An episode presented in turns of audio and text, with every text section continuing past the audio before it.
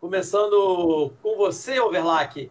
Dá tua arredondada final e quais preocupações ainda persistem para terça-feira ou não? Ou agora vai? Não, eu acho que o resultado não diz o que foi o jogo. Na verdade, jogamos contra um time muito inferior tecnicamente, né? mas não fizemos absolutamente nada para ter um placar de 3 a 0. Os gols saíram quase que naturalmente diante da agilidade do adversário. O Fluminense, mais uma vez, apresentou um futebol pobre, sem nenhuma jogada, nada que possa ser apresentável como um jogo treinado, um jogo montado, alguma coisa oriunda de, de armação tática, enfim, nada, nada, nada, nada. É, jogadores bastante nervosos, é aquilo que eu, eu disse no início, aquele resultado e a maneira como se deu o resultado da última feira deixa cicatrizes, e, e, isso foi nítido hoje, com um time bastante nervoso em campo. Depois que a porteira foi aberta, até o time se acalmou, mas mesmo assim nada que conseguisse é, se transformar em, em jogadas de perigo. Detalhe importante é que com as substituições, o, o, o, nosso Roger Machado, a partir dos 28 minutos, somente resolveu mexer. Fez cinco alterações. Nada que tivesse mudado o panorama do jogo é, em relação ao que nós já tínhamos, estávamos vendo. É nada, nada que tenha feito o Fluminense jogar os últimos 15 minutos. Mas uma coisa tem que ser observada: o time, a despeito de qualquer coisa, fica mais leve né? O time fica mais leve sem a presença do Fred, sem a presença do Nenê. O jogo tem chance de fluir melhor, né? Então, é isso. São coisas que são observações que já vêm sendo feitas, mas que o Roger é, não vai não vai mudar, já está claro isso, ele já deixou evidente. Quando ele mantém o mesmo time jogando mal até os 28 minutos do segundo tempo, ele deixa claro para todo mundo que esse é o time dele independente de qualquer coisa, e ele está pagando para ver, então é isso, a cabeça que está a prêmio é a dele, não é a nossa, a vida que segue. Mas infelizmente é um placar que não diz o que foi o jogo, não diz o que foi a atuação do Fluminense. De positivo é que vão chover aí cerca de 3 milhões e meio nos, nos cofres do Fluminense por essa passagem para a segunda fase. Né? Agradecer mais uma vez aí a companhia sua, da Cláudia, do nosso Mauro Jacome, e mais essa jornada do panorama do Cantinho do Laranjal, e dos corneteiros. Que bom que com a vitória tricolor. E um abraço a todo mundo que interagiu conosco durante todo esse período. Beleza, Verlac, grande abraço. Mais uma vez, obrigado por a gente compartilhar e poder falar, né? Falar aquilo que precisa ser dito também. Claudinho, agora sua, seu arredondamento final, né? É, enfim, é, fez o mínimo, né? Fez o mínimo que a gente espera, né? De um, de um grande contra um time da Série C mas os problemas seguem, né? Pouca criatividade ainda em campo. Eu vou chamar de obrigação, né, Para mim, para mim fez a obrigação, que era a obrigação de ganhar um time como como o Criciúma, com, com, no estágio atual do Criciúma. Mas eu, eu acho que é uma semana intensa, né? Foi uma semana intensa. Primeiro, que bom que a gente está começando hoje com vitória. Eu não aguentava mais dois finais de semana, o Fluminense jogando no sábado, perdendo da forma que perdeu, para assim, detonar o nosso final de semana, a gente sabe o que acontece quando o Fluminense perde e da forma que perde. Então, que bom, pelo menos a gente começa o final de semana com uma vitória, com uma classificação, com, com a ida para as quartas de final da, da Copa do Brasil. É, a gente vai ter aí pela frente times que estão em excelentes estágios, né? A gente tem, nem falar Flamengo ganhou de 6 a 0, é, Atlético Paranaense ganhou bem, Grêmio ganhou bem, o Santos ganhou bem, então assim, os times têm, têm vindo embalado aí para a sequência da Copa do Brasil, em que pese ainda faltar a conclusão da, das oitavas.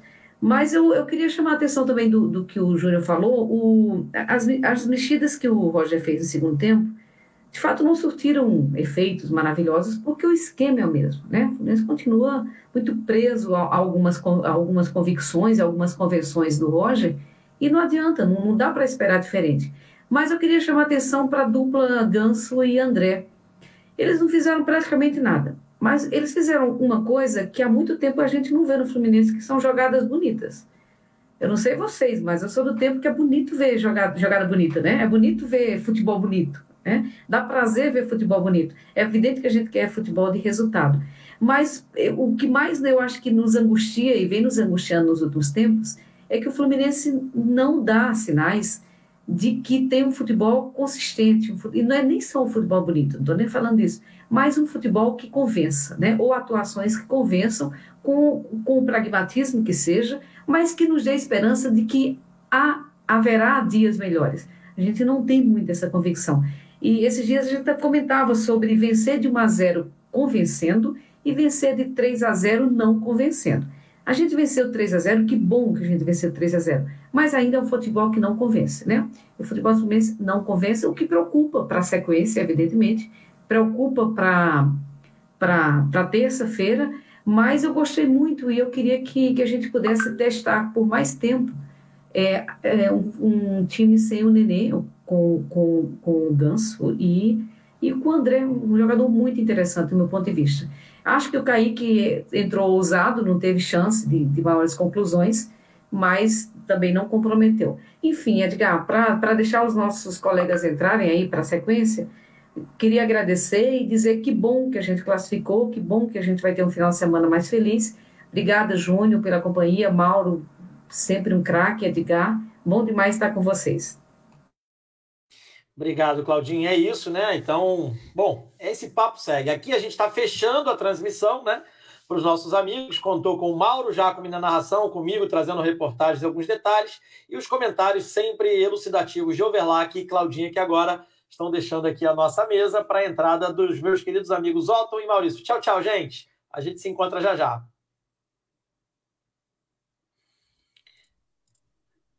Agora sim, sejam muito bem-vindos, Maurício Gouveia e Otton vamos fazer um pós-jogo, né? Pelo menos aliviado, né? Dá o teu boa noite aí, Maurício. Boa noite, Edgar. Boa noite, Otton. Boa noite, rapaziada que está aí ligada no panorama. Enfim, ganhamos, né? Acho que é o mais importante. É, era obrigação.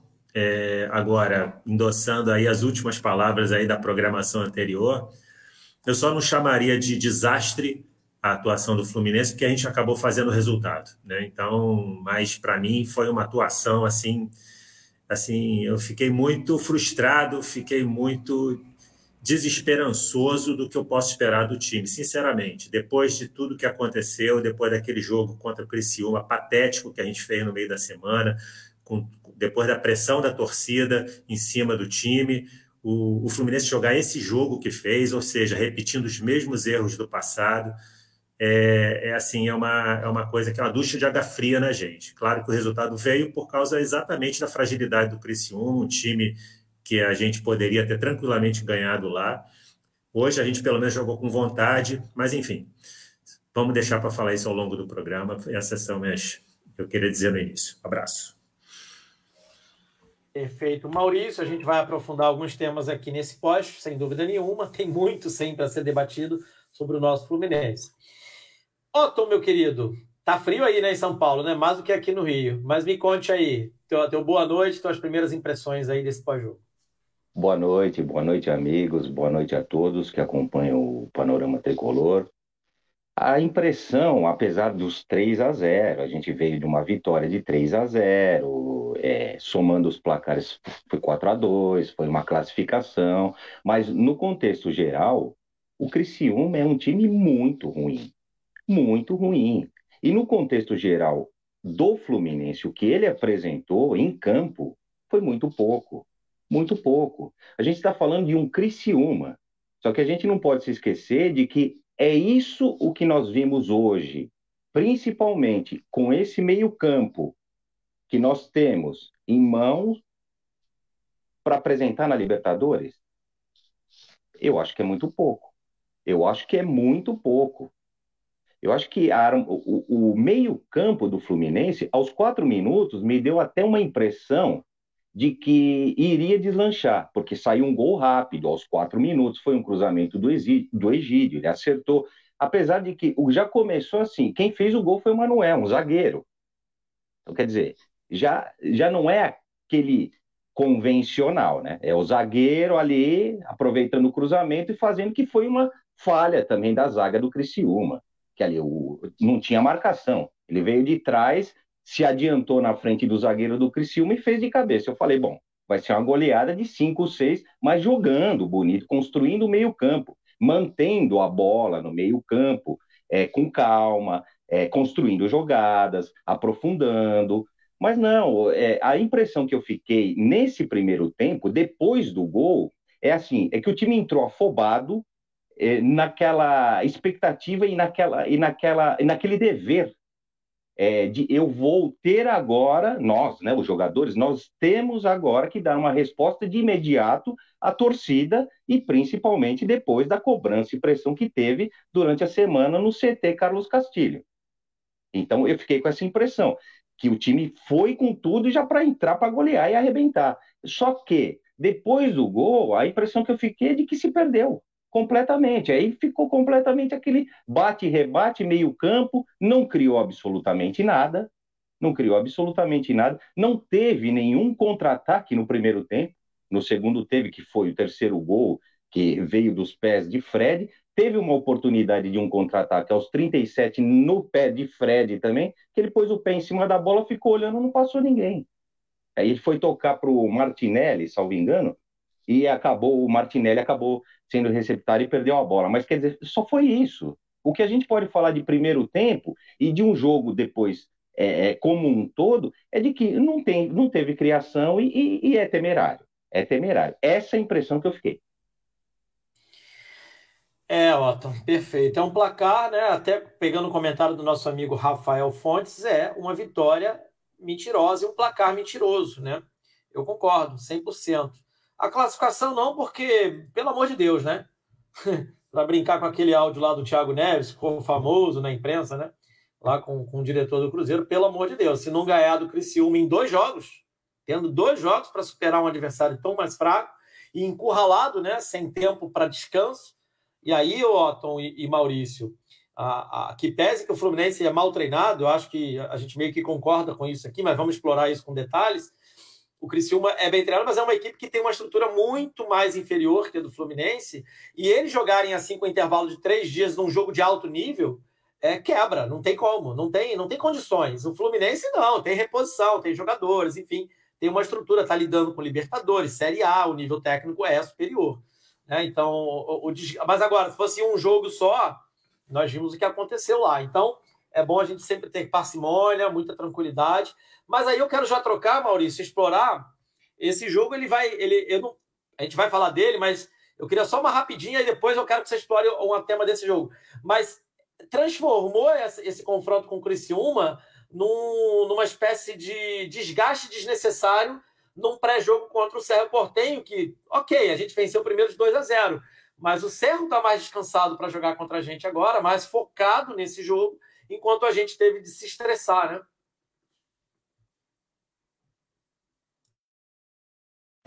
Oi, exatamente. O, foi um foi absolutamente desnecessário, como você citou, a gente ter que passar por isso, porque no primeiro jogo, de fato, o Fluminense entrou com uma soberba, né, um desinteresse que, que esse, o único ponto positivo que eu vi é que esse desinteresse não ocorreu no jogo de hoje. O Fluminense entrou querendo o jogo, querendo resolver a história.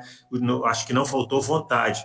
Mas o time, taticamente, é tão bagunçado, é, é uma desordem tática tão grande no time do Fluminense que ele não vai conseguir ameaçar adversários é, um pouco mais fortes do que o Criciúma. O resultado saiu pela fragilidade do Criciúma e, claro, pela, pela, pela felicidade técnica né, e pela, pela diferenciação técnica de, de alguns dos nossos jogadores. Ainda que o Gabriel Teixeira não seja um grande finalizador, a gente sabe disso, mas ele acertou um belo chute. Né? E, e o, e o contra-ataque foi muito bem articulado, o lançamento para o pro, pro Fred, né? O Fred faz a passagem, o Luiz Henrique chega, então, quer dizer, o, o, o contra-ataque certinho entrou. Então, quer dizer, foram jogadas pontuais. Então, Agora a gente tem o time desgastado, sem necessidade, vai ter o jogo contra o Cerro. O Cerro, apesar de também ser uma equipe inferior tecnicamente que o Fluminense, mas é, eu acho que vai ser um jogo tenso, até por tudo que aconteceu naquele primeiro jogo, né? Aquele, aquele tão falado gol anulado do Cerro, eles vêm para cima para tentar um resultado. Não, não vamos acreditar que eles não vêm aqui para fazer uma uma partida, uma pressão grande no Fluminense, e o Fluminense tem que entrar muito ligado. Agora, Edgar e Otton, realmente com, com esse esquema de jogo que a gente tem, é, eu fico às vezes pensando assim, é ver o Nenê jogar taticamente, não estou nem falando tecnicamente, não, estou falando taticamente. Ver o Nenê jogar taticamente no time do Fluminense, eu não consigo entender. Eu não consigo entender o que, que qual é a função do Nenê, sinceramente. Se é só para bater escanteio, falta, sabe? E, e, eu, eu, não sei para que, que ele está ali. Sabe, o, o, tanto a Cláudia até falou no final da transmissão de vocês, durante o jogo, que, que quando o Ganso entrou, olha que eu não sou fã do Ganso, não, tá? Mas quando o Ganso entrou, ele ocupa um espaço de campo que é o espaço de campo que a gente precisa para um jogador de, de, meio de campo. Ele estava ali fazendo uma função que não é aquela que o Nenê fica na, numa lateral. Eu não entendo o Nenê jogando na lateral esquerda lá, quase na linha de lateral, sabe? Embolando o tempo todo com o Egídio e com o Gabriel. O Gabriel teve que ir para o meio para tentar fazer papel de meia, que ele não sabe fazer. Teve uma jogada no primeiro tempo que ele pega a bola, parte para o meio para tentar armar a jogada e não tinha ninguém para dar a bola ninguém, porque o Fred isolado e o Nenê na lateral. Então, eu não consigo entender, e às vezes me lembra um pouco, não sei se vocês concordam, o Rafael Sobis, quando jogava no Fluminense, que ele tinha um, uma, uma função que era o seguinte, eu não sabia taticamente o que, que o Rafael Sobis fazia. Ele só estava escalado porque ele é um bom finalizador, ele tem, tem tinha uma carreira é, de sucesso, mas assim, taticamente ele não encaixava em lugar nenhum porque ele já estava, ele já era um jogador da mesma forma que o, que o Nenê, já de uma idade mais avançada, não tinha mais o vigor físico e ficava ali para, pela finalização. Mas taticamente não contribui em nada. E o Nenê hoje não contribui em nada tecnicamente. Agora, claro, é um bom finalizador? Claro que é, mas quais, quantas finalizações o Nenê deu hoje?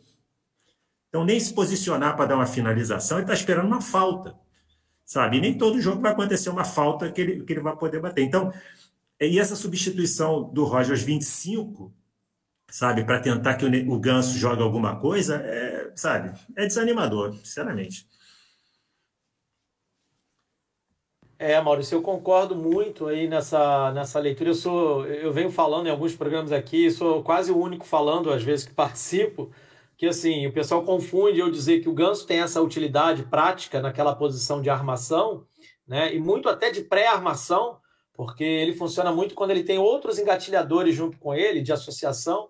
É, é, mas aí a galera tá, confunde, acha que eu estou dizendo que o Ganso é o melhor craque do mundo e tal, tal, tal. Então, a gente tem que ponderar nas análises, porque é isso que você falou, você trouxe um, uma boa didática até sobre esse tema. É, Otton, o, jogo ficou amarrado, né? mesmo depois de 1 a 0 e o Criciúma se lançou à frente, a sensação que dava era que o Roger, mais uma vez, calculou, porque a gente viu jogadores não fazendo ultrapassagem, ou seja, o Fluminense não habitou o campo de ataque mesmo depois do gol. E vale lembrar que esse gol saiu numa jogada pós-escanteio, em que naturalmente o time bota lá seis, sete jogadores ali no entorno da área ou dentro da área, e se valendo ainda dessa posição dos jogadores, o Egídio lança a bola para a área e, enfim, com todo o mérito e sucesso, o Fluminense chega ao primeiro gol. Mas depois desse gol, como você já tinha dito na sua primeira intervenção, o time ficou lá atrás, não quis nada com nada, né? É, a sensação era que vamos fazer esse primeiro tempo acabar, o Criciúma vai cansar ainda mais, aí a gente acelera um pouco. Mas também não veio essa aceleração, né? É bom lembrar que o gol sai numa situação ali que não estamos acostumados a ver, não é padrão né, do Fluminense. É uma mera é, é integração dos dois atletas, Luiz Henrique e Gabriel, né, numa tabelinha ali rápida. A bola sobra, o Gabriel com mérito, um golaço a bola quica no gramado. E depois o segundo gol é uma jogada daquelas que eu defendo. Eu quero muito ver o Fred com a meninada em campo. Porque o Fred é um bom organizador, ele é consciente, é um craque, ele é diferenciado. Os números dele mostram isso, não precisa a gente ficar defendendo ele com palavras. Né? E ele, ele faz um. É muito curioso lança, o, o, lance do gol, ele está impedido, aí ele corre para trás para não ficar impedido, recebe a bola, engatilha o Luiz Henrique, e a história a gente já sabe, sai o gol. Ou seja, me parece que há soluções, né? há, há saídas para o Fluminense jogar melhor, mas precisa agora é ter coragem ou um novo treinador que compreenda isso que a gente está falando aqui, né, Otton? Mas eu queria que você falasse um pouco disso e, e uma outra questão que eu quero que você aborde já no, nesse caminho assim.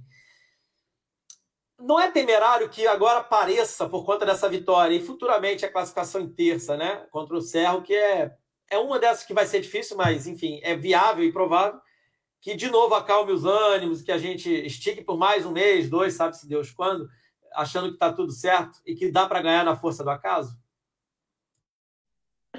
Edgar, Olha, a gente que acompanha o Fluminense, que assiste os jogos, que está por dentro das escalações, contratações, da movimentação interna do clube e tudo mais, a gente sabe que a gente vem batendo nessa tecla de que o meio-campo, que não há criação, meio-campo, não há criação.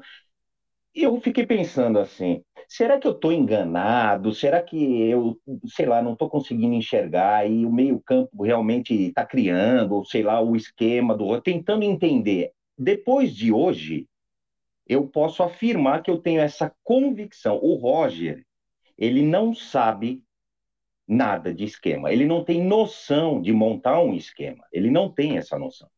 Por que, que eu estou dizendo isso? Porque o, o, gol que saiu aos quatro minutos foi aquele gol que a gente, que, novamente falando, que acompanha o Fluminense, a gente sabe que sai o gol, mas não, não é aquele, bom, gol, legal, mas não me convenceu. Esse foi assim, tudo bem. Depois que saiu o gol, a impressão que eu fiquei é de que é, o Criciúma deu um baile com o Igor e Dudu no meio-campo. O Igor e o Dudu do Criciúma. Sabe quem é Igor e Dudu? Quem sabe quem é Igor? Não, com todo respeito aos jogadores, mas eu estou dizendo, Igor e Dudu jogam muito. Jogam muito, acabaram com o meio-campo do Fluminense. Deram um trabalho do caramba pro Fluminense. Igor e Dudu. Pois é. Mas isso é esquema também do técnico é méritos do técnico que coloca Igor e Dudu para fazer a função correta e para dar trabalho. O Roger, depois que saiu o gol, eu acredito que se ele tivesse uma noção de esquema, se ele tivesse esquemas táticos na cabeça dele, que a gente vê que há anos, porque já vamos para anos já com ele no comando quase, né? É, não está conseguindo e não consegue encontrar. Ele encontrou um e fica com um jogando Brasileiro, Copa do Brasil, Libertadores. Se ele tivesse esse esquema, depois do gol, eu acho que era o momento de organizar o meio-campo e segurar. Aí sim seria aquele momento de fazer aquilo que nas partidas anteriores a gente fica com raiva que ele faz. Quando está 0 a 0 ou quando está precisando fazer um gol, que é o quê? Organizar a defesa e o meio-campo e segurar. E deixar o Criciúma vir desesperado para cima e com tranquilidade ampliar o placar mas ele não parece que não enxerga isso, parece que ele não consegue ver. O time, depois que fez o gol, deu a impressão que ficou assim, aquela afobação de queremos fazer mais, mas o meio-campo não construía nada, então dá a impressão de que ele fala assim para os jogadores: olha, quando vocês estiverem no ataque, procurem tocar para fulano, procura encaixar ali, procura entrar por ali e por aqui. Agora, quando vocês estiverem no ataque, para chegar no ataque, dá a impressão de que ele pula essa fase que é o meio-campo, que é a organização. E outra, é, o time tomou um sufoco no primeiro tempo. Tava 1 a 0 e o Criciúma veio para cima. E, como eu disse, Igor e Dudu foram fundamentais no Criciúma para vir para cima.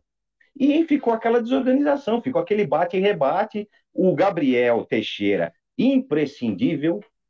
Iago e Martinelli, na minha opinião, os três assim, fizeram muita diferença. E o Fred, apesar de não ter pego na bola no primeiro tempo, só os 37, para puxar um contra-ataque, como eu já disse, e não deu certo, mas o Fred, ele é imprescindível também no esquema, porque é a experiência dele, a calma, a tranquilidade e a observação e a adivinhação do que vai ocorrer, isso é experiência. Ele tem de sobra. Tanto é que o terceiro gol praticamente foi do pé dele que saiu com a calma dele. De quê? De que parar e já saber que vem pelas costas dele o Luiz Henrique pela direita, ele tocar e falar pro moleque, faz.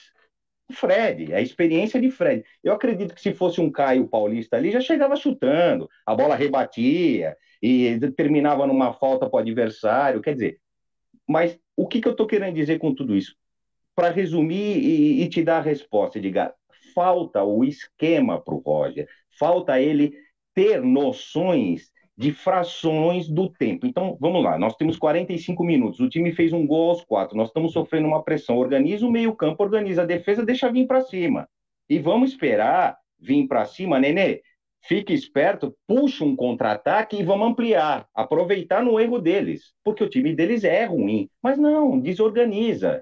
Fica ali, naquele bate-rebate, chute, Lucas Claro dá um bicão e a bola vai para o meio e, e vai naquela dividida e é uma falta e outra, e o Nenê, como dito, o Nenê fica nesse corre-corre pelo meio, Mas assim, esse corre-corre do Nenê pelo meio, ele tem um limite também. Ele corre, corre, corre, dá uns 20, 30 passos, depois é uma falta, ou ele perde a bola, ou ele toca, e, ou ele tropeça, ou ele cai, ou vem uma dividida. Então, quer dizer, eu acho que o principal de tudo, o principal de tudo é uma organização do meio-campo e saber organizar o meio-campo quando tem que organizar o meio-campo para se segurar, quando tem que organizar um meio-campo para montar um contra-ataque, quando tem que organizar um meio-campo para fazer uma pressão na zaga do adversário. Essa noção, que é imprescindível para o futebol, a estratégia, a tática, o posicionamento. O Roger, depois do jogo de hoje, e principalmente depois desse gol aos quatro, é esse é, o defeito que eu vejo nele. E é isso que eu vejo que ele não consegue ter em mente, que é o quê? Um planejamento de esquema. Então, eu vou ter três, quatro esquemas. Um vai ser se o time estiver sendo pressionado, o outro será quando eu vou pressionar, o outro é quando eu quiser segurar o jogo. Ele não tem. Ele não tem. É um esquema, é um corre-corre, é um salve-se quem puder no meio-campo, é um bate-rebate, é esses gols achados, porque me desculpem, eu não estou convencido dos três. Eu não estou convencido dos três. Nós jogamos com Criciúma, no Maracanã. O primeiro gol foi de Manuel, sabe? Não teve uma participação, assim, uma jogada criada, uma enfiada de bola, sabe? É, no primeiro tempo não teve um chute. No primeiro tempo não teve um contra-ataque. O segundo tempo, o contra-ataque que teve foi um que saiu do pé do Fred, que ele tocou para o Luiz Henrique, que chutou e fez. Mas, quer dizer, é, não, não, é aquele... Aqui, numa Libertadores, por exemplo, um Cerro Portenho, é, é, ele coloca cinco vezes um Criciúma de muito mais tática, de muito mais organização. Agora, é, é isso, aí que está. Nesse esquema de Roger, e a gente vem falando isso, e a gente não é pegar no pé do Roger, mas, Roger, a gente precisa de esquemas. Esquemas. Esque... E esquemas não é só para atacar, é para se defender também. É para ampliar o placar aproveitando o erro de adversário, contra-ataque. A gente não tem. A gente não tem. Então, essa é a, a deficiência que eu vejo, Edgar.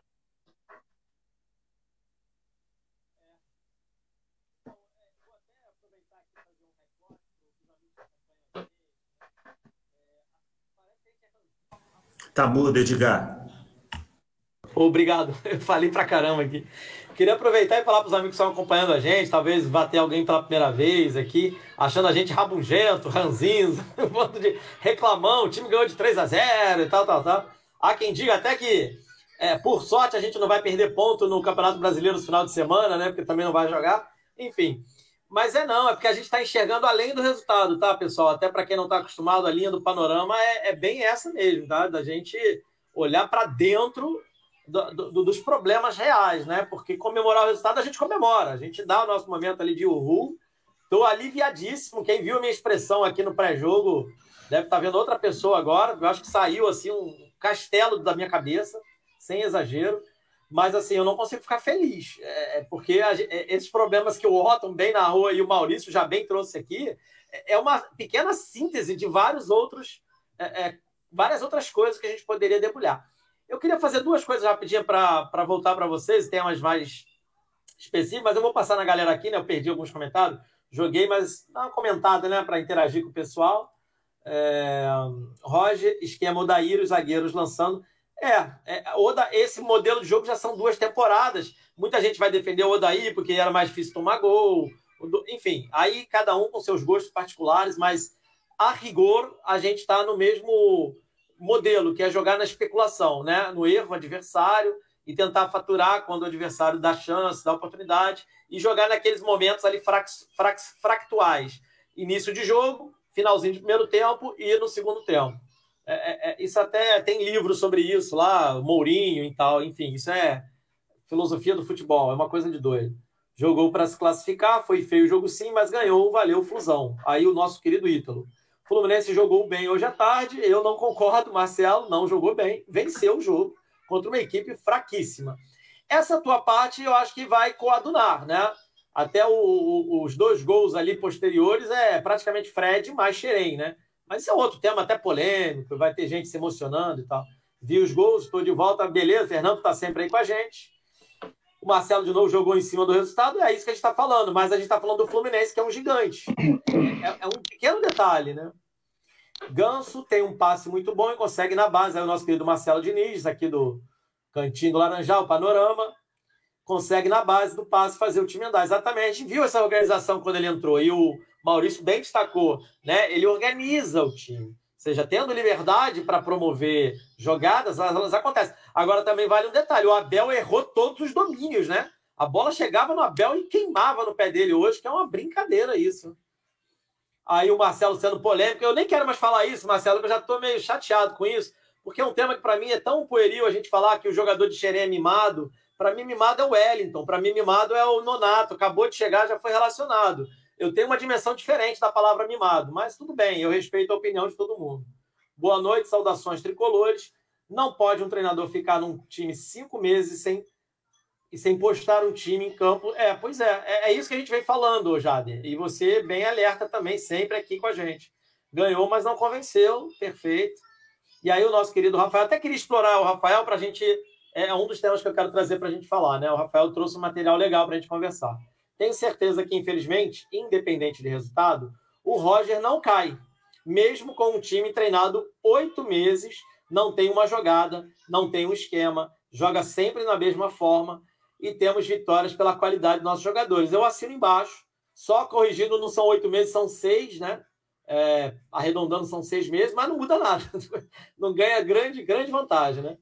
É, eu queria explorar agora, então, Maurício. É, é, bem isso, né? E parece que a gestão ela já tem até uma, uma, uma espécie de resposta pronta. Mesmo que o Fluminense venha a ser desclassificado na Libertadores, que eu acho que não vai acontecer nessa terça ainda, a narrativa é muito boa já, né? Ou seja, olha, depois de tantos anos voltamos à Libertadores, chegamos até as quartas de final, né? É, conseguimos passar da fase tal da Copa do Brasil, terminamos o Campeonato Brasileiro em quinto lugar.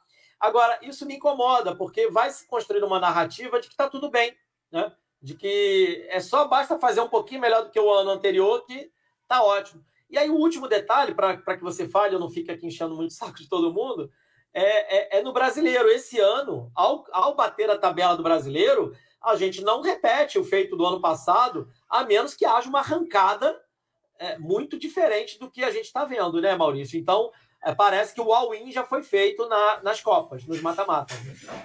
Não, exatamente. É, o, o, a questão da, da dos campe... do, desses campeonatos como o brasileiro, por exemplo, é claro que o elenco faz muita diferença, mas você, mas às vezes, é, se as diferenças não são muito grandes, você consegue, com um time bem treinado, fazer coisas bem interessantes. Claro que isso sobressai mais em campeonatos do tipo da Copa do Brasil, dessa fase final da Libertadores, em que o mata-mata, às vezes times inferiores, né, em termos de elenco, eles conseguem superar os times de, de, é, de investimento maior.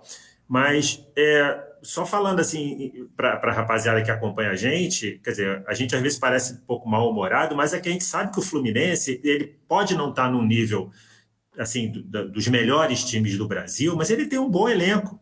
Ele tem um elenco para jogar mais do que isso que ele joga. Por isso que, a gente, que, sabe, a gente fica revoltado aqui, porque o time pode jogar, o, o time joga muito aquém do que ele poderia, muito aquém do que ele poderia, sabe? E é uma questão de basicamente de posicionamento tático da equipe, de alternativas táticas, como o Otton falou também.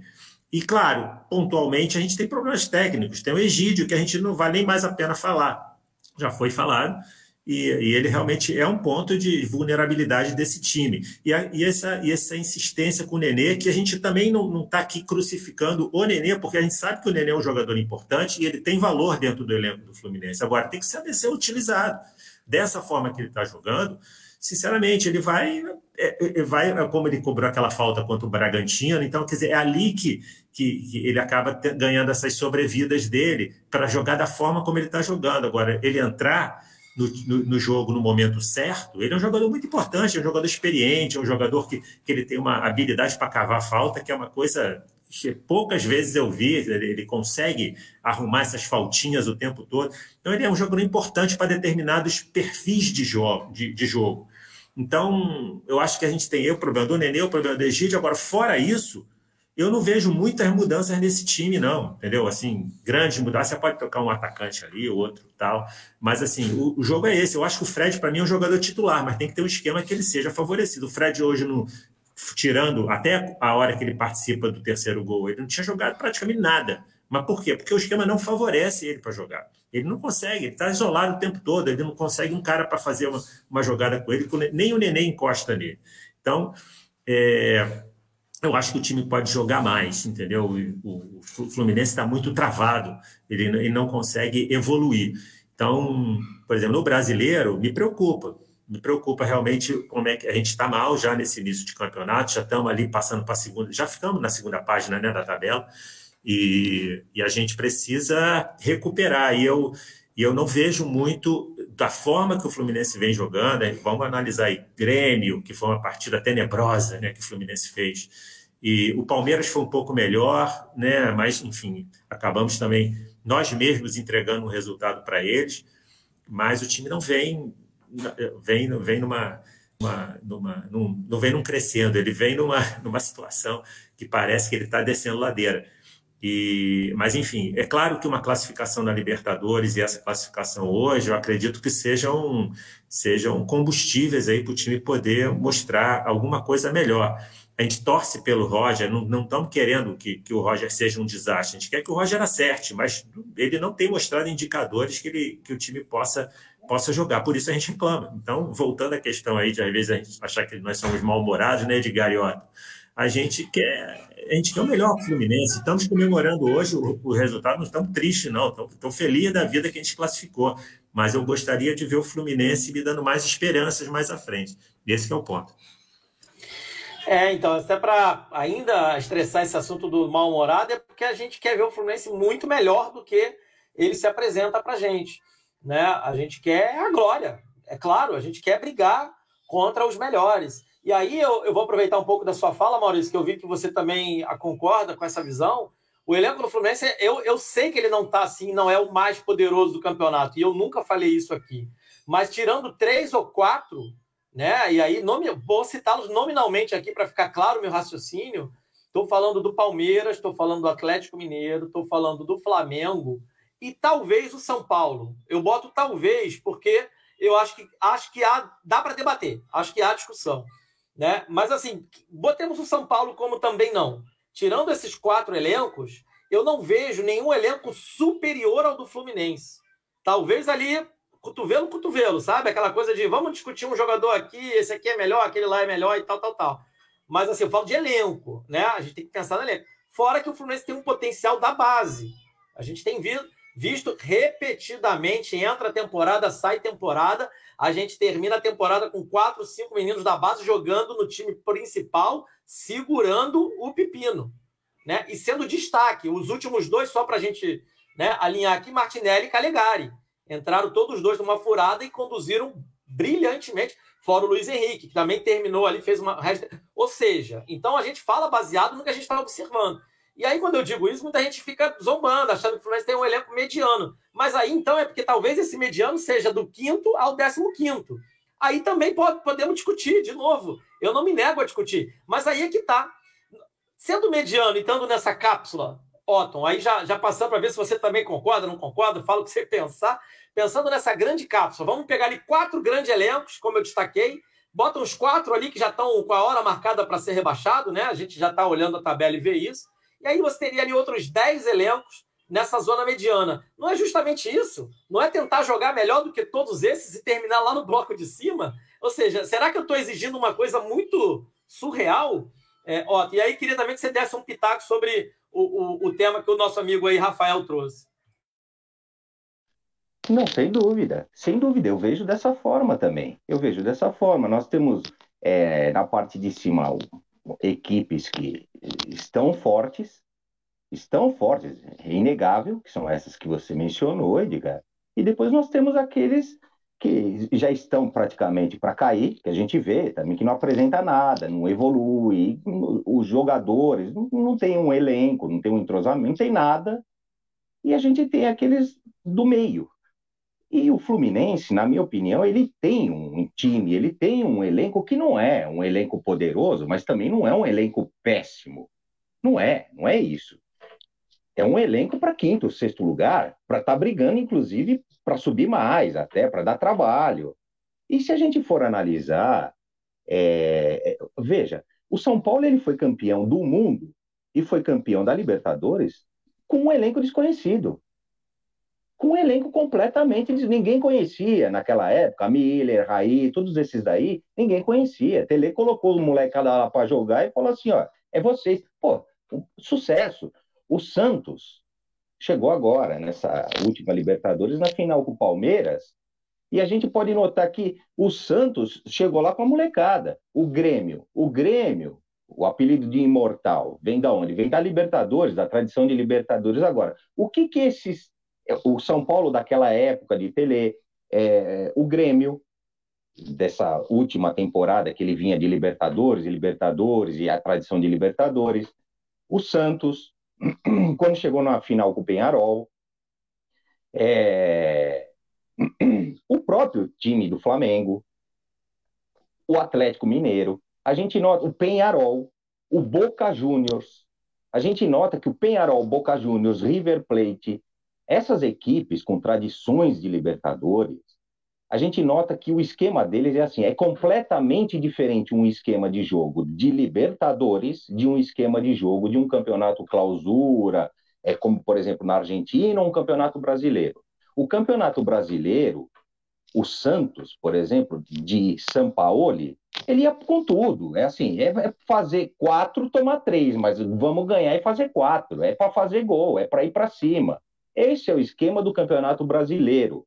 Lógico, com as devidas proporções, né? Não vamos todo mundo se lançar para cima, tomar cinco, seis, e querer fazer sete, não. Vai com calma, mas organizar para ir para cima para fazer gol, porque é campeonato de pontos corridos.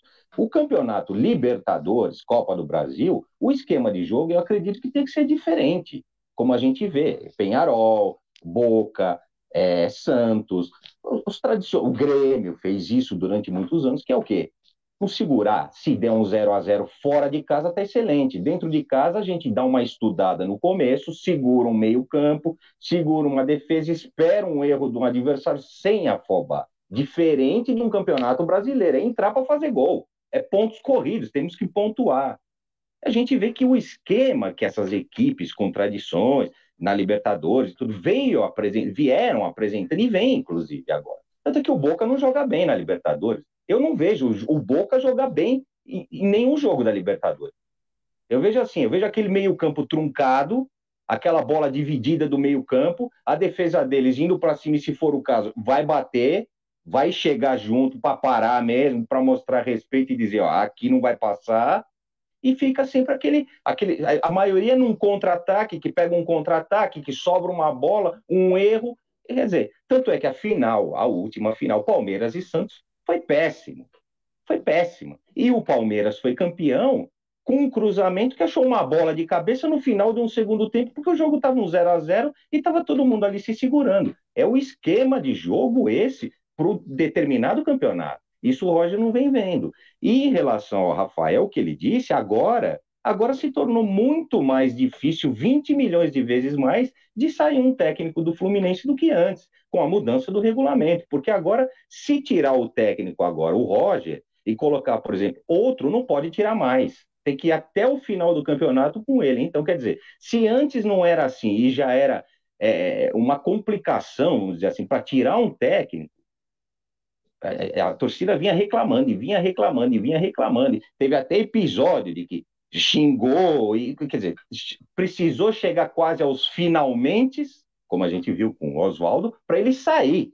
Isso naquela época que você podia tirar ele, e você podia colocar outro. Imagine hoje, então, que a diretoria do Fluminense não tem essa característica de, olha, não está rendendo, fazer uma reunião, vamos tentar, vamos dar mais três jogos, se não der, tchau sinceramente, eu acredito que o Rafael é, tem toda a razão. Agora, infelizmente, independente de resultados, agora se tornou muito mais difícil e criar uma expectativa de que o Roger possa sair do que é, outra coisa.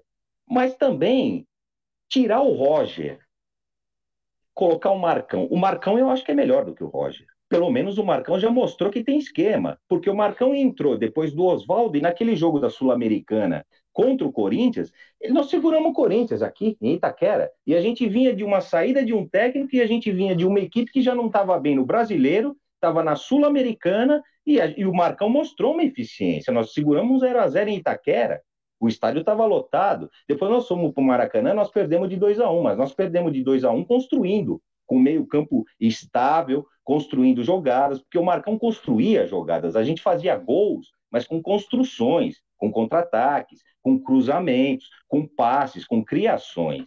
Então eu não tenho dúvida de que o Marcão é melhor em relação a esquemas, a criação, a enxergar o contexto todo da equipe, dos jogadores, conhecer inclusive os jogadores. Ele já está no clube há muito mais tempo do que o Roger, atuando nessa parte técnica.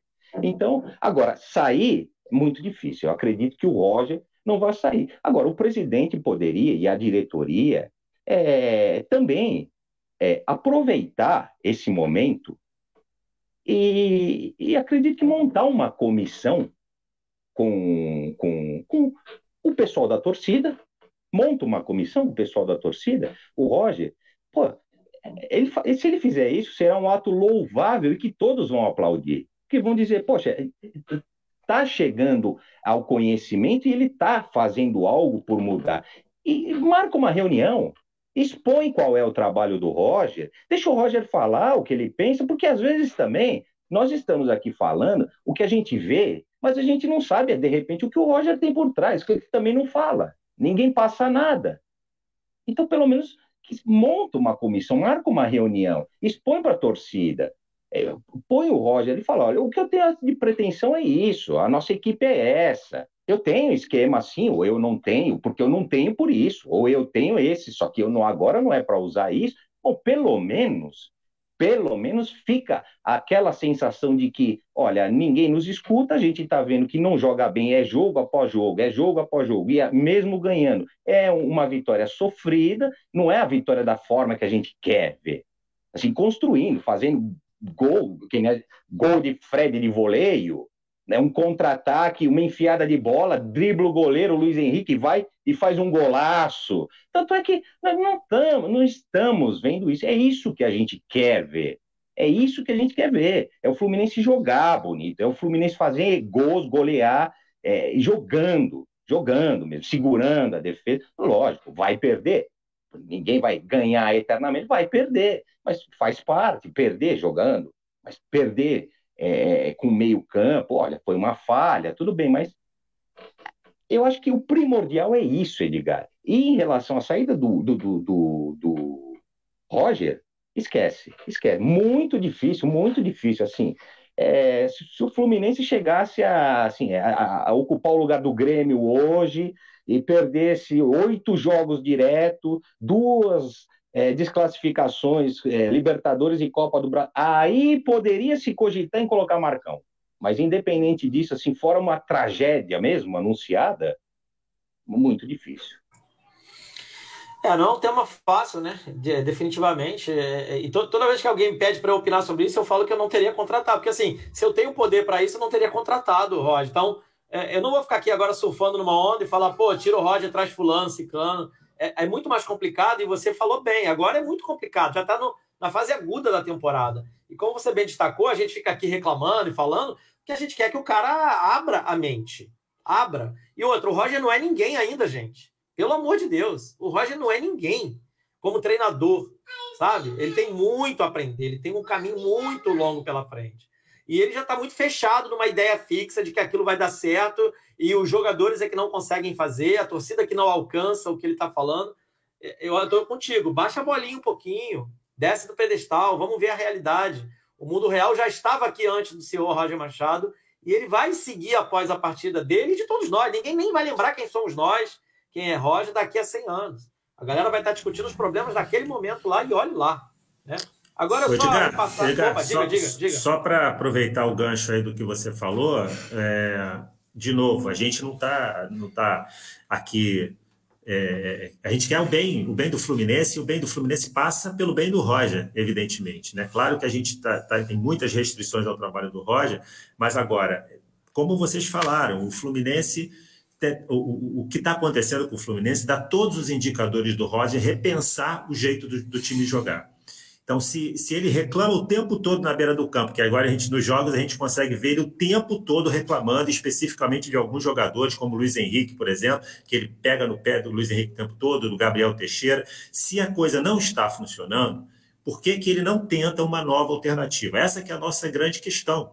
O Roger tem, ele, ele chegou com, com muitas muitas credenciais para ser um, um, um técnico que a torcida tivesse toda, toda a paciência, porque ele é um, um jogador que deu um título para o Fluminense de Copa do Brasil, ele é um jogador que jogou em três clubes na vida dele, um deles é o Fluminense. Então, quer dizer, é, ele, ele, a torcida tem, tem, ela reconhece esse tipo de, de participação do Roger na história do Fluminense. Agora, o que não, tá, a gente não está mais aguentando é ele insistir numa coisa que não está dando certo como você mesmo falou, insiste, insiste, insiste. E parece, pelo que ele reclama na beira do campo, de que ele também não está vendo isso acontecer. Então, por que, que ele não muda? Pode ser uma peça, pode ser um posicionamento. É isso que a gente questiona aqui. Perfeito. Maurício, já que você tocou no, no assunto Roger, vou só transcrever um trecho agora da entrevista dele pós, né? Penso que atuamos muito bem. O resultado não traduziu o que foi o jogo. Aí eu não sei se para mais ou para menos né? não está aqui no texto do, transcrito. Mas jogamos muito bem. Jogadores questionados a gente coloca mais perto, passa confiança, fala no ouvido. O bom é que eles puderam responder e isso eleva a moral do grupo. Ou seja, eu fico descontente com uma coisa dessa, porque também coloca jogador contra a torcida.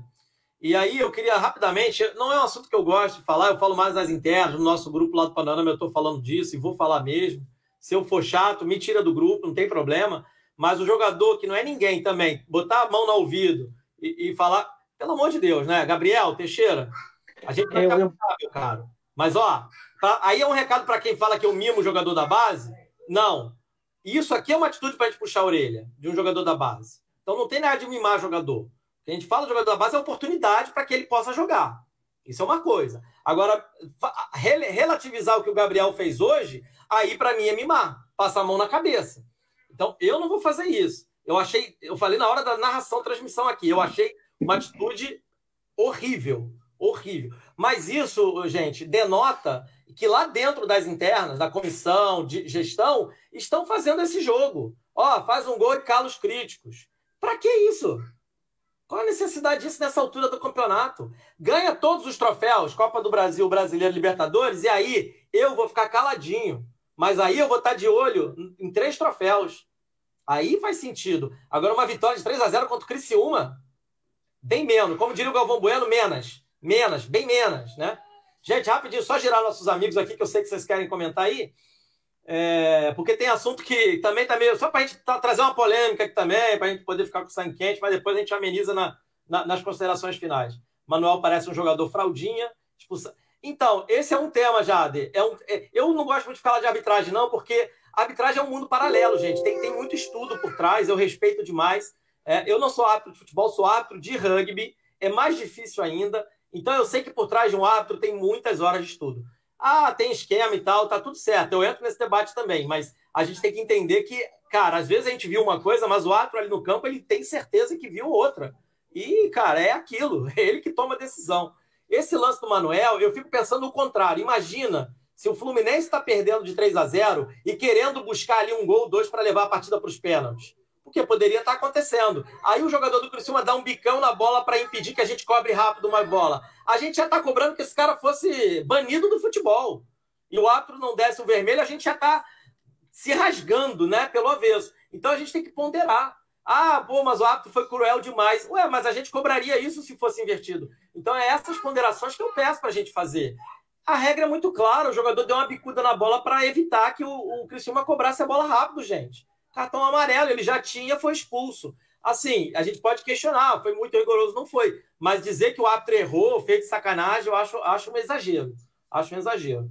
Não vai haver mudanças, é o Fernando Costa, é isso que a gente está falando aqui. E que por mais que a gente queira, às vezes, achar que vai, não vai, gente. É isso aí. O Fluminense é isso aí. O Fluminense hoje foi dominado por 15 minutos. Mais do que isso, Jade o depois que fez o gol, só deu o Criciúma, gente. Assim, o Criciúma não tem a qualidade técnica para envolver o Fluminense. Isso não aconteceu. Mas o Criciúma jogou a gente contra a parede, né? e quase saiu gol, né? Foi bem quase. Chegou um lance lá de, do, de teve uma falta antes, né? Que caiu no pé do Marcão no primeiro tempo. Atacante desde livre contra o Marco, contra o nosso goleiro, que o árbitro pegou uma falta do cara que fez o passe de cabeça de fora da área. Ali foi um lance de extremo perigo, né? Com, com o André, para que esse cara. É, pois é, isso aí eu falei tanto, o pessoal já me já falou que eu sou maluco. É, tem contratações que a gente não consegue entender mesmo. O cara pode vir arrebentar, mas a lógica é por quê, né? Para quê? Abel muito lento, é exatamente. O Abel já é alguns jogos, né? Já é alguns jogos. Não foi só um caso isolado, não. Mascarenhas, ele está jogando no sub-23, Fernando. Entrou em dois jogos ao decorrer. Ele está se recuperando de quase dois anos também sem conseguir jogar, muita lesão. É, esse é um caso que o sub-23 pode trabalhar, tá vendo? Como o sub-23 pode ser útil. É um jogador como esse. Tudo não passou de um susto. Agora é classificação. É, é o que a gente espera, né, Marivaldo? Mesmo quando a gente ganha, a sensação é de alívio. Exatamente, Vera. Já são vários pós-jogos, né, que a gente vem aqui falando a palavra alívio em vez de comemoração. O mais engraçado, quem jogou bem.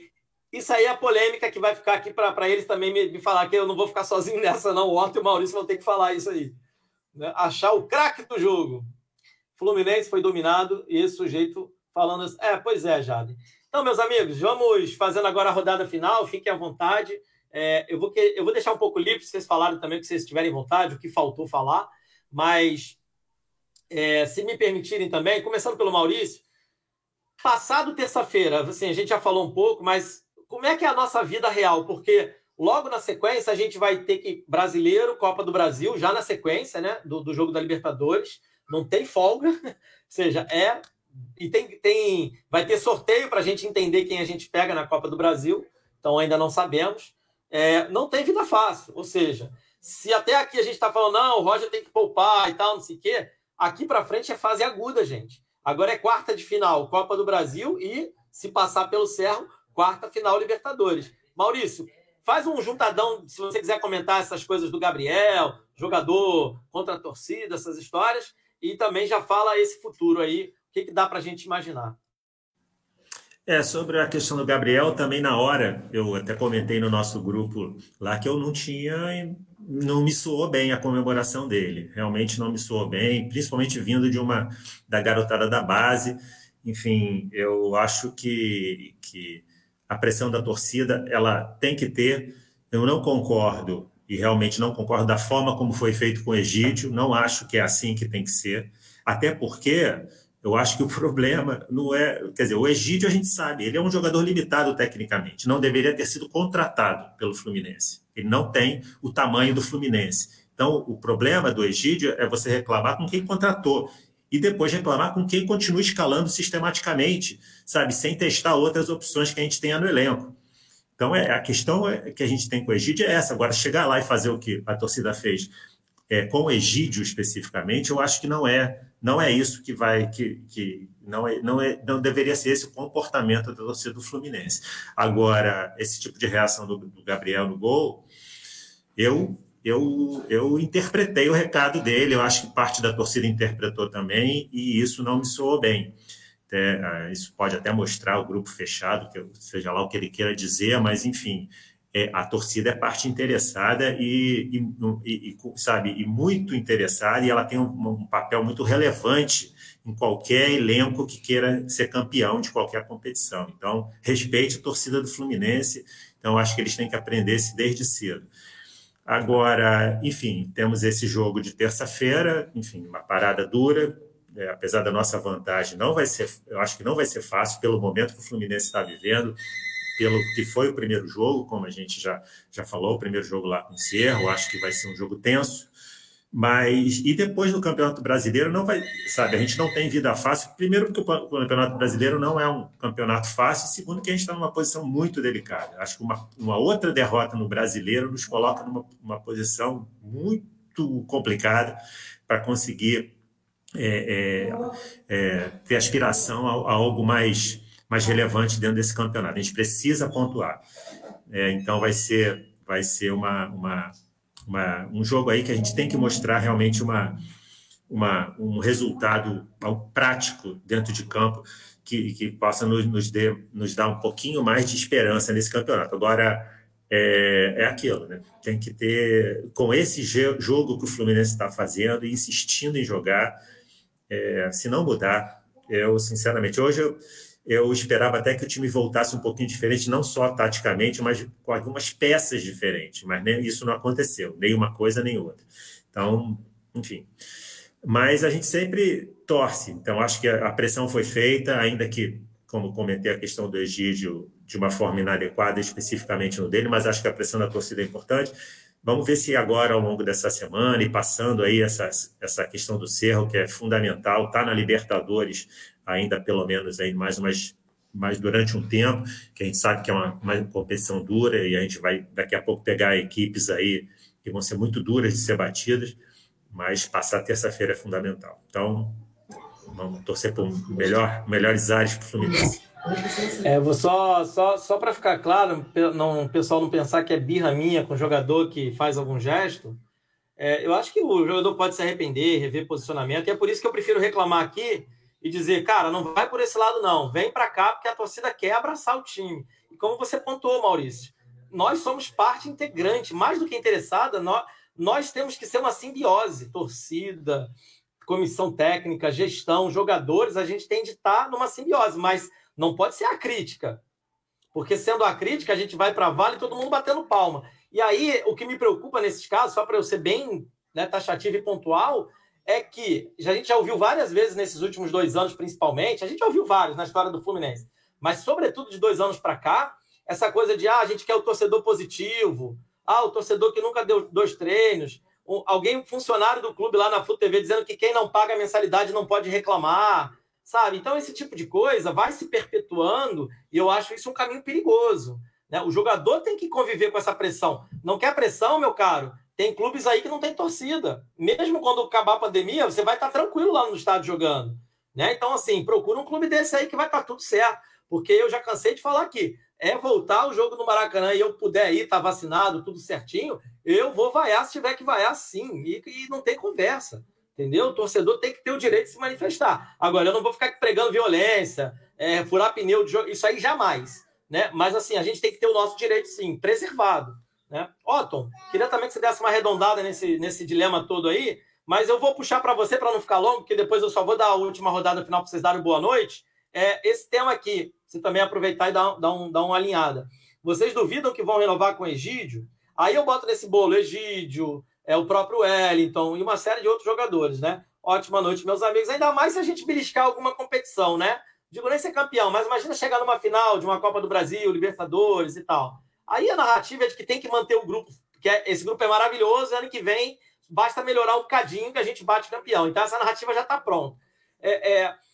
Então, pegando um pouco isso da fala do meu amigo aqui, Rafael Fortes, dá uma comentada nisso também, fala assim, cara, como não está tendo um critério técnico, né, na avaliação de renovações e tudo mais. E aí também dá a explanação geral, já pensando no pós-terça-feira, fazendo de conta que a gente vai se classificar sem grande susto. Eu acredito que o que o Rafael falou é muito bem colocado e as chances são grandiosas de renovação com o Egídio, e não só com o Egídio, como com diversos outros. Bobadilha e outros tantos. Por quê?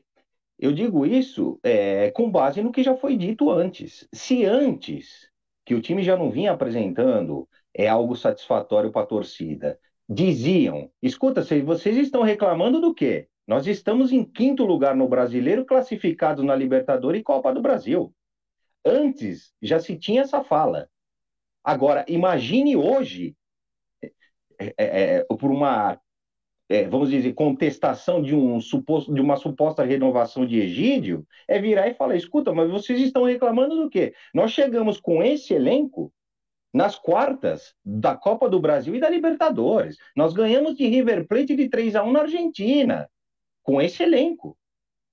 Nós temos que manter o elenco, reforçar, melhorar o que tem para fazer porque isso daí vai melhorar e se aperfeiçoar e a gente vai conseguir um título. Agora, mandar embora, não. Então, eu acredito que as chances de renovar são imensas. São imensas. E principalmente agora, nas quartas de uma Copa do Brasil e de uma Libertadores, que é um prato cheio para dar como fundamento da renovação deles. Agora, em relação ao Gabriel, em relação ao Gabriel, eu acredito assim, o Gabriel é um garoto. Acabou de chegar, praticamente. No profissional, ele acabou de chegar agora é um garoto. E eu acho que ele refletiu em campo, ele não percebeu porque ele foi, de certo modo, inocente.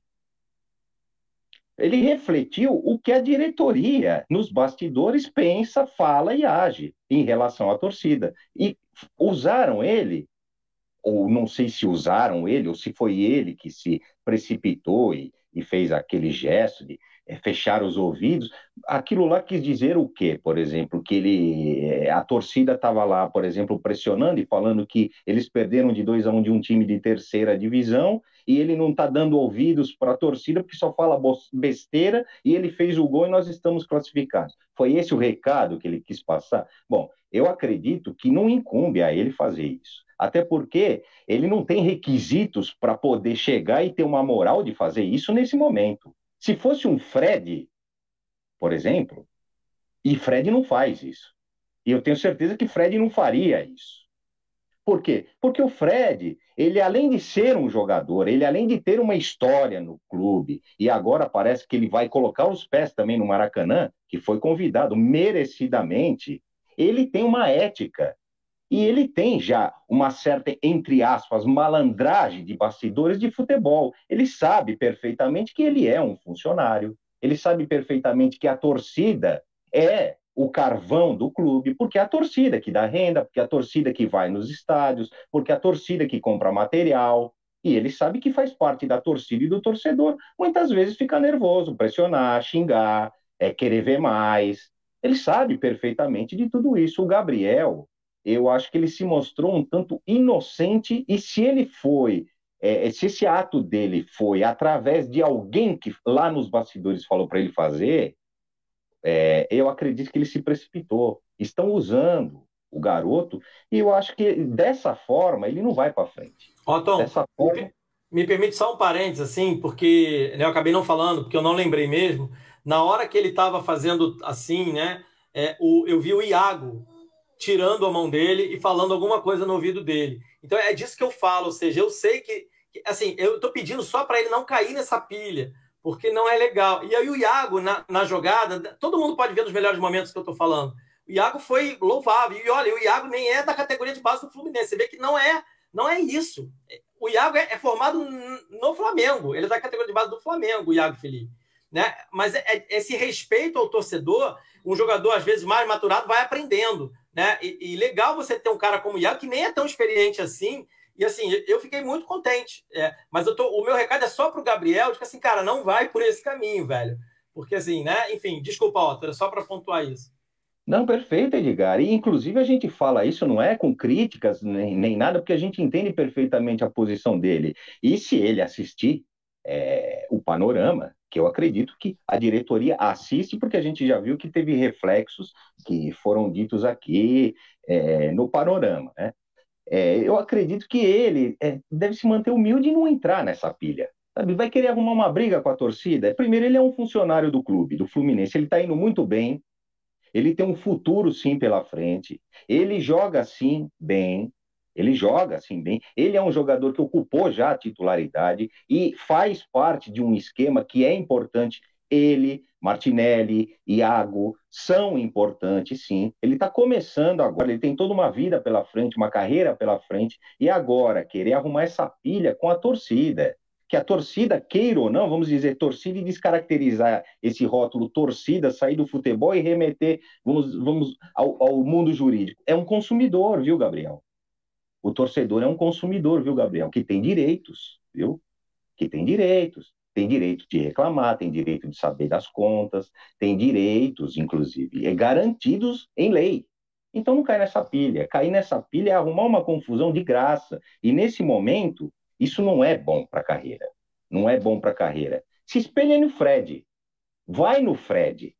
Entendeu? Vai no Fred que o Fred mostra que vai colocar, ele vai falar: aguenta, fica quieto, mostra em campo, entendeu? A torcida tá junto, é, faz parte, isso é futebol, entendeu? E, e lá no exterior é pior, porque lá no exterior nós temos crime, racismo, é pior. Quer dizer, então vai devagar, porque ele vai chegar longe. Agora, se começa assim, e se isso vem de dentro da diretoria, de alguém querendo usar, que eu não sabia desse detalhe do Iago, tirando as mãos dele. Então eu acredito que não foi. Eu acredito que foi por meios próprios.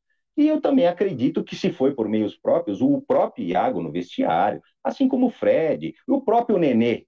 Eu estou falando agora Nenê fora de campo. Nenê como homem, como é, quase os seus 40 anos, experiente também, já jogou no PSG. Ele também vai chegar no garoto e vai falar, não faz isso.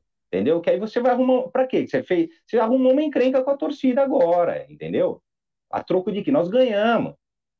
Entendeu? Você vai pôr a mão no ouvido quis dizer, não faz isso, pô. Não faz isso. E, e esperar o que do Fluminense? Do Fluminense, o que eu espero, Edgar, sinceramente, é o que eu vinha esperando que aconteceu no jogo do River Plate na Argentina. Esse jogo, para mim, é, esse ano foi inesquecível. Por quê? Porque a gente não dava nada, o Fluminense vinha numa draga, não apresentava absolutamente nada. A gente tinha um Caio Paulista completamente desacreditado, assim como o Felipe Cardoso, que eram dois que a gente é, vivia, não faziam nada, não faziam um gol, entrava, não correspondia, a gente só vivia criticando.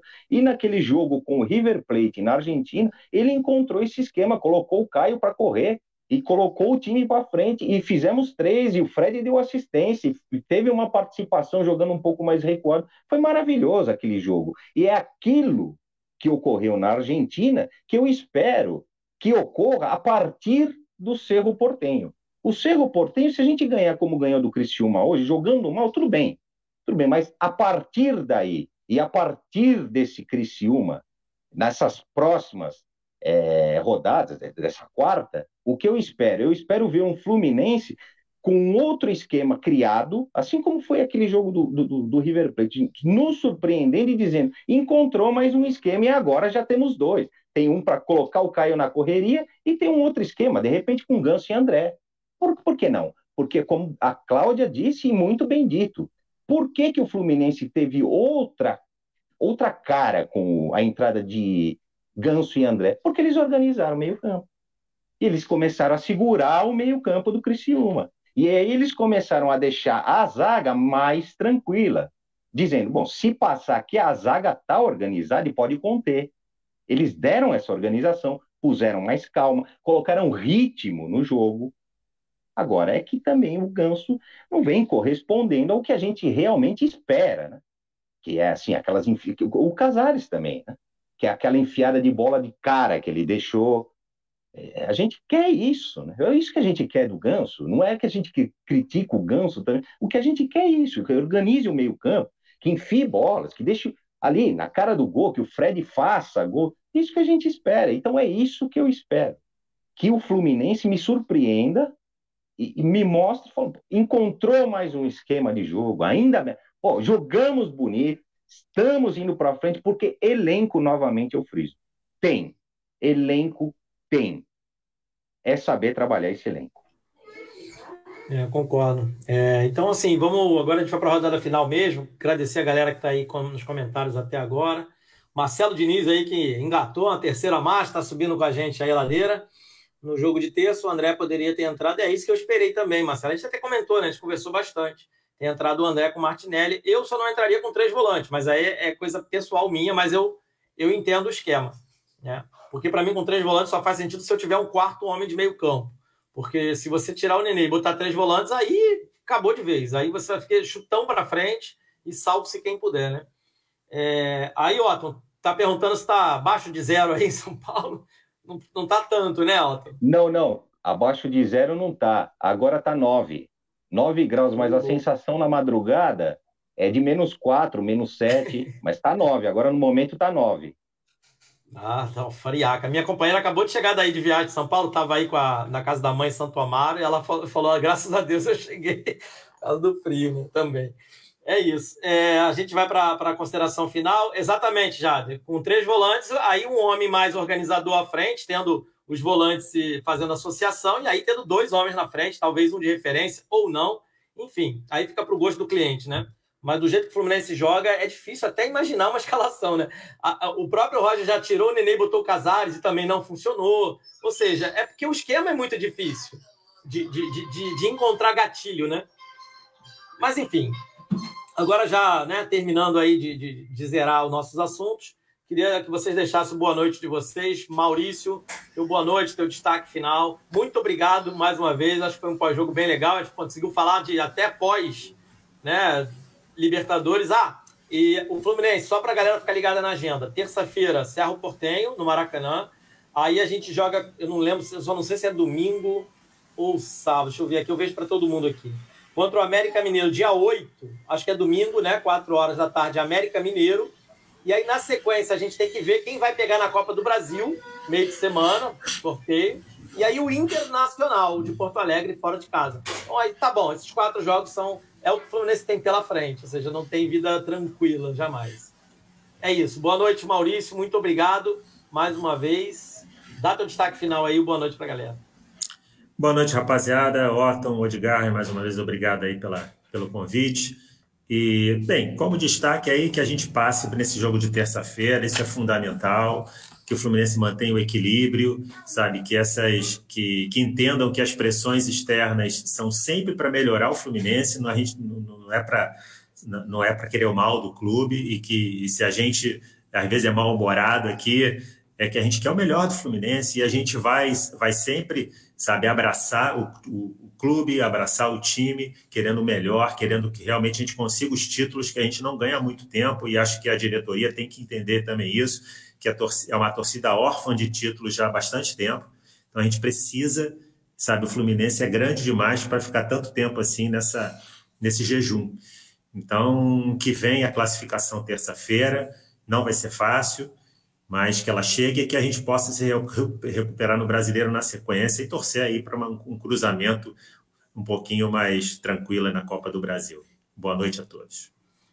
É isso, Maurício, valeu. Otton, sua vez, seu destaque final. Boa noite mais uma vez. Acho que foi a primeira vez, né? Ou não? Ah, a gente fez o outro, né? Não, o outro eu fiquei de fora. Você estava dentro, mas eu fiquei no bastidor. Acho que foi a primeira vez que a gente compartilhou aqui da mesa. A gente só tinha se falado lá pelo grupo, pelo Facebook. Né? E, de novo, quando eu for a São Paulo, eu vou te dar um toque aí para a gente tomar um vinho junto aí. Beleza? Nesse frio, então é uma maravilha. A pizza paulista, que toda vez que eu vou em São Paulo tem que comer, porque é maravilhoso. E hoje a gente estava falando de feijoada, né? Feijoada, eu tenho saudade, mas morei nove anos em São Paulo, tenho feijoada duas vezes por semana, é um luxo só. Valeu, meu amigo, grande abraço e é isso, dá o teu destaque final, teu boa noite. Eu que agradeço, eu quero agradecer sua pessoa, é, quero agradecer ao Maurício também, agradecer ao Paulo Andel também e deixar votos de que espero que ele esteja em paz e com a saúde plena. E deixar um recado também para todos que participaram, é, um agradecimento e o recado de que é, o que a gente busca é ver um Fluminense assim devastador, entrando em campo, goleando todos os adversários, jogando bem, e a gente campeão da Libertadores, campeão mundial, campeão da Copa do Brasil, do brasileiro, é isso que a gente quer. É isso que a gente quer. De repente a gente pode até passar realmente essa imagem um tanto que, poxa, mas só reclama, só reclama, não é. Que é quanto mais gigante é, maior é a cobrança, né? Isso é em tudo quanto é lugar, né? Quanto maior é o desafio, quanto maiores, maiores são as, as, as obrigações, quanto maiores são as, as competências e um nome a zelar, maiores são as cobranças, lógico. E maior é a torcida, óbvio. E assim é o Fluminense. O Fluminense é gigante, tem uma torcida gigante, é um clube que é o percursor do futebol brasileiro desde 1902, é a história do futebol. As Laranjeiras é o palco da seleção brasileira e o Fluminense não é cabível que é, tem um jogo pífio é, contra uma equipe de terceira divisão ou que é, se apresente é, com um time grande jogando numa zaga, parece que mostrando medo. Não, não, isso, não, não é cabível isso para o Fluminense. E é isso justamente, essa postura justamente que a gente critica para ser retirada do Fluminense, para que o Fluminense entre em campo como que realmente é o Fluminense, sempre foi o Fluminense e nasceu o Fluminense para ser que é gigante e para a eternidade. E é isso. Grande abraço mais uma vez. Muito obrigado pela participação e uma ótima noite.